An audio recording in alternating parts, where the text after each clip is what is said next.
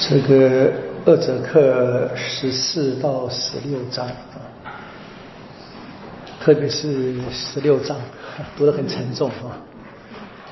嗯，可以看见这是先知，就是回顾整个以色列的历史啊，他们这些人在怎么样被天主拯救，然后呢立约。他们怎么样在极度强大时呢？开始背叛天主啊，啊，崇拜外邦的神明，转向外邦人，然后被天主这个严厉的惩罚啊。他们在自己的行动上面，比他们跟天主相遇及别的外邦的民族啊，他们过去所瞧不起、所诅咒、认为是很憎恶的这些人呢，现在他们比他们那个还要坏啊。从天主的眼光来看啊。这个非常惊人的描写啊！这个我想起这个罗莎海市哈，还这个这个骂人的方式，有点这个类，有点这个类比。当然，因为最近这个当前的这个话题嘛，我觉得有点这个味道啊。就是你可以看看这些事情呢，我们就是怎么样去面对。当这一个各方面读这个时候呢，真的觉得自己就是一样中奖，一样被骂。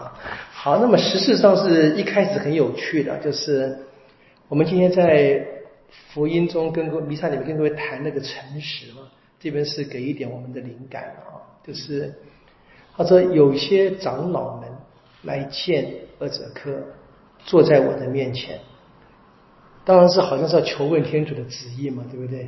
然后呢怎么样？你可以说上主的话传给他了啊，那么二者科一开口，我们怎么只能这么说呢？劈头就骂，对不对？你们这些虚假的家伙，啊啊！人子这些人心中供着自己的邪神，在自己面前放着犯罪的绊脚石，还来求问呢？这个意思，我我岂能让他们来求问？所以你要跟他们说了，说这是这是一群怎么所谓的虚伪的长老，就是真正的啊，在信仰上面。做假的了啊！我觉得我们大概每一个基督徒都该都该想这个事情的。就我们我们的信仰是真的还是假的？这当然是自己判判断自己嘛，我们不能判断别人。但是我们可以看见啊，那天主要答复这些人时候呢，怎么样？他就是很清楚的哈，天主会赏善，好的、诚实的，天主会赏的。但是目前是什么？全都坏了嘛，所以就是罚了，就只有惩罚。所以在第八节说什么？说我必正面打击这样的人，使他们成为一种警戒跟笑柄，把他们由人民中除去。然后呢，你们会因此承认我是上主。啊，我们说的这个，呃，善有善报，恶有恶报，不是不报，时辰未到，天子要罚。而且这边天子罚那些人怎么样呢？还是证明他是上主，正义的。啊当然，这个还是在过去的那个我们说的旧过去传统的概念里面一直发展。然后怎么样说？这是长老。然后第九节，如果先知们受骗发言也是一样的啊，欺骗人，没有得到天主的话，直接乱讲话的。我们在耶利米亚也读很很多次这样类似的记载啊，假先知被天主要罚的。然后呢，十二节到下面的二十三节，那是更惊人的。他说，如果这么多坏蛋里面啊，有好人。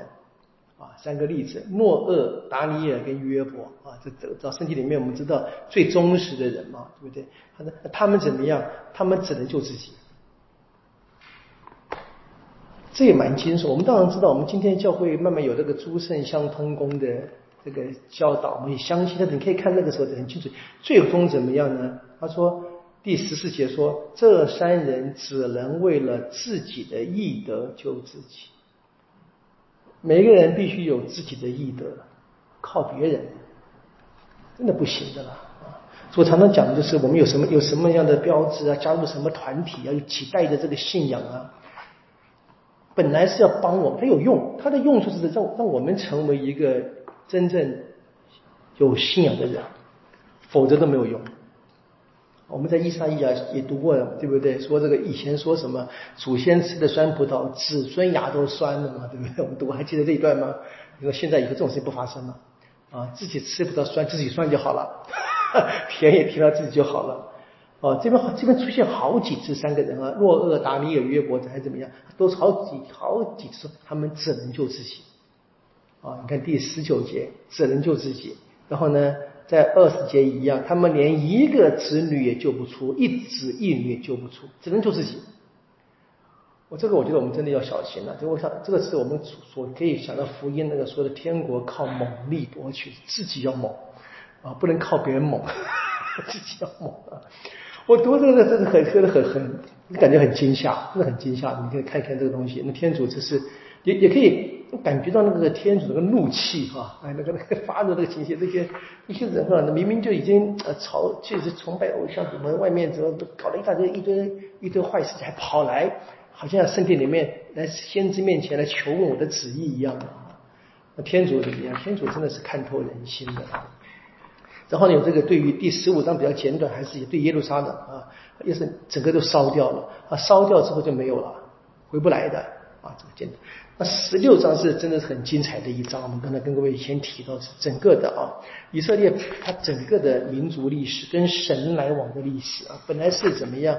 就你说从天主拣选亚巴郎之前，他们就这个困境啊，活在这一些这跟这个任何一个外邦民族是一样的啊，然后怎么样说，在自己在那一桶那一团这个烂泥巴里面血污当中，天子把它捡了回来，这个味道啊，捡回来。当然，这描写描写的是天主的恩典。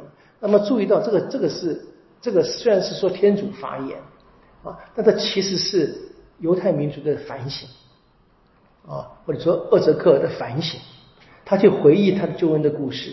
我们真的是也常常用这个圣经的我们的神修的原则嘛，反省我们自己的一生，去看看我们跟天主啊，这天主所一直都存在的，但是我们人呢，却一直远离天主。啊，说一点点哈，用一点点的本领怎么样？我们说就啊，开始摇头摆尾了啊，对不对？你可以看见啊，天主怎么样去喜欢他呢？在这个第第八节的结尾啊，说怎么样？说我呢揭露了你，揭开我的衣襟遮住你，向你发誓立约，而你成了我的。啊，天主的话，天主让人成为他的，啊，不得了的一句话，对不对？可是呢，怎么样呢？你们却怎么样？是仗势着你的美丽啊，第十五节，仗势你的美丽，凭着你的名声去行淫，与任何过客纵情淫乱。那前面第十四节实是天主尽尽一切力量装饰这个民族，对不对？这个民族用用这些天主所赏的去崇拜别的神，你看这情何以堪呢？啊，这是崇拜偶像的这个责备吗？你看这个这个话，这描写的是很很生动啊。他说。十六节哈，你用你的衣服作为高丘的点缀，为在那里行淫，用我给你们的金银饰物制造男人的像啊，造偶像啊，跟他们行淫，就是金银一切天主所赏的嘛。然后呢，崇拜他们，就拜外邦的神，将锦绣衣服他们穿上啊，把我给你的油跟香供在他们面前，我给你们的食物细面油跟蜜，原是要养活你，你们就拿去供在他们的面前。你看天下万物本是天地天主所赏赐给人享用的嘛，我们可以拿去怎么样去崇拜这个木偶或金像？那这个这个描写，你真的是非非常的惊人啊！你可以看见，那他是当然是指指控这一些呃外邦的神明，然后接着是他们的民民族里面，对不对？他们三次怎么样去依靠埃及、亚述跟加瑟丁？啊，这描写很很很有趣哈，二十六节哈。你们跟着身体肥大的邻居埃及人行淫，好，不得了。然后第二十六、二十八节，你们还不满足，还去跟亚述人行淫。然后呢，还是不满足，二十九节又跟加瑟丁人纵欲淫乱。你们人得不到满足，什么意思啊？在天主外，人是得不到满足的了。我想起这个奥斯汀的话嘛：天主，如果我们不找不到，你们心永远不安。啊，要奥斯奥斯汀说：“我不在你内安息，心永远不安，惴惴不安。”他的忏悔录的话，名言，的确是的。你在这些在天主以外寻找任何的安慰，永远不安的。这个你看，你看起来是一个以色列的民族历史，的确是的了。但是这个以色列民族成了一个象征嘛？啊，可以说我们每一个人的每一个人生命的一个象征。然后说，就这样怎么样被惩罚的？你说天主在罚人吗？其实我们人自己罚自己了。啊，在我们在我们在享受那个罪恶的时候呢，同时被那个罪恶惩罚着，只是不知道而已。一定要去反省才行。好，结果这个三十五节到最后四十三节谈的一样，继续讲惩罚。但是呢，最后的目的呢是看见啊，天主啊，在这个四十二节说，我会平息我的愤怒啊，都结束以后怎么样？妒火远离你，我要宁静，不再发怒。因为呢，你不再追念你幼年的日子呢，反而这些时日呢惹我发怒，所以我才我才这样子惩罚你的。但是呢，我惩罚你是怎么样呢？是是使你不再跟你所有的丑恶之物行淫。这惩罚不是为了罚呃罚，是为了让你回头归向我。啊，很简单的，这个还是比较隐晦的一句话。然后怎么样说？继续描写四十四节奏，他们比那些他们同时期的人更坏。啊，你看这边讲的东西嘛，索多玛、阿阿摩、阿摩尼人、撒玛利亚人，啊，这是让我想起这个今天这个网络上的红那个罗莎海斯这个歌曲里面讲的，说每一个都有都有个影像里面，的确是的哈，在在在讲这个，他讲这个以色列民族，他们的确是，他们是真的是就是颠倒一个真正的在信仰内的真实或者伦理，对不对？我们说的以丑为美嘛，哈，以以以恶为善等等的。好，怎么样说？最后说现在怎么样呢？在三五十二节结尾说，你们应该害羞，应该羞辱，因为呢，你死的姐妹显得更正义。很恐怖哈！以色列子人、以色列子民的行为，让那一些索多玛、哈摩拉、耶的那个撒玛利亚、亚述、埃及那些人，他们变成正义的了。当然是相称的比较，他们他们多坏的的确是，当人经验到天主的恩典之后。再跌倒啊，当然是比那些没有经验过天主跌倒、天主的恩典而行恶的人更恶啊！的确是啊，不是吗？我们已经得到了这个，你看可以看见是为什么说从信仰中跌出去那个惨况啊？用讲讲圣方济的话，圣方济说，如果发了愿啊，然后呢不守愿，是把我们呕吐的东西再再再吃回来嘛？圣经有一样的描写，大概在这个博多禄后书吧，我没记错的话，的确是的。我们我们已经得了得了这个天主的恩典的时候啊，这叫叫珍惜。一不小心就就我们再跌回那个情况，是比以前的那个完全没有经验过天主恩典的人更坏。这要小心，这要小心。就你读这些话，你读厄泽克虽然是很老的这个先知书，我就就今天总觉得。我不 是，我自己觉得有点不寒而栗啊，觉得好像觉得就就就中奖一样。好，然后继续说说以色列怎么样？啊，你们开始要悔改，就他还是讲天主最后怎么样？还是让他们感到惭愧，他们感到惭愧才会真正的悔改嘛，很清楚的。所以下面说的最后他会预言什么？以色列子民还是要复兴，因为天主罚人不是为了罚而罚。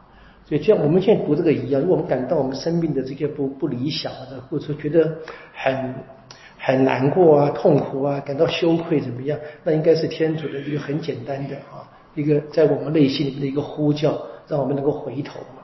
所以看到这个最后面结尾，他说：“我要与你们从地盟约啊，你要承认我是上主。”六十二节啊，为的是当我宽恕你所行的一切，你一回想就惭愧。面对这耻辱，再不敢开口。想想那个提到约伯，对不对？约伯前面就是光是抱怨天主，抱怨，哎，说是我我这个好好的被你罚样子，好好的说说我掩着我的口不敢讲话了。啊，你看这些描写，其实很多是在这个文化里面会一直有这个那个类型的感觉，是一一直会重复的出现。好，这是一个，我觉得这三章啊，特别是第第十六章啊，读起来真的很惊悚啊。但是给我们很大的帮忙，就是在我们的生活里面要去经验天主的话，的确是很简单的啊。反省自己的一生，回顾一下，就可以发现啊，天主在我们身上的痕迹，也看见我们怎么样一次一次的远离他嘛。我讲一个小事，就是这边谈到那个诺厄、达尼尔跟约伯，我感觉有点有趣，就是诺厄跟约伯就算了，因为是很老的人嘛，达尼尔呢是跟厄泽克其实同时期，前后差不多都是被放逐的嘛，所以这边提到达尼尔，你可以想象这个书是很晚写的，啊，懂我的意思吧？啊，就是应该是很就很晚的人，可能就把这个作品就归给达尼尔，不然这个是蛮蛮奇怪的。对不对？所以这个在，因为在这边看这个这个里面，厄泽克已经把达尼尔看成一个典范，历史人物。那跟诺厄、跟约伯就同列的时候，那这个应该是一定比这个达尼尔更晚晚晚很久才能够写出这样的文字。这是一个，这是我们讲这个简单讲一个小小的一个圣经学的这个研究的方法，小细节，你读读就知道，这没什么，其实不太困难的。你稍微稍微只要跟着这个历史的脉络走的话，这个都不太难发现。所以这个诠释学啊，不太困难的，不要怕，好不好？圣经好好读，会读懂的。我们今天到这里，明天我们继续哈。愿光荣归于父。即是即圣神，起初如何，今日依然，直到永远。啊，应父及子即圣神之名啊。好，谢谢大家。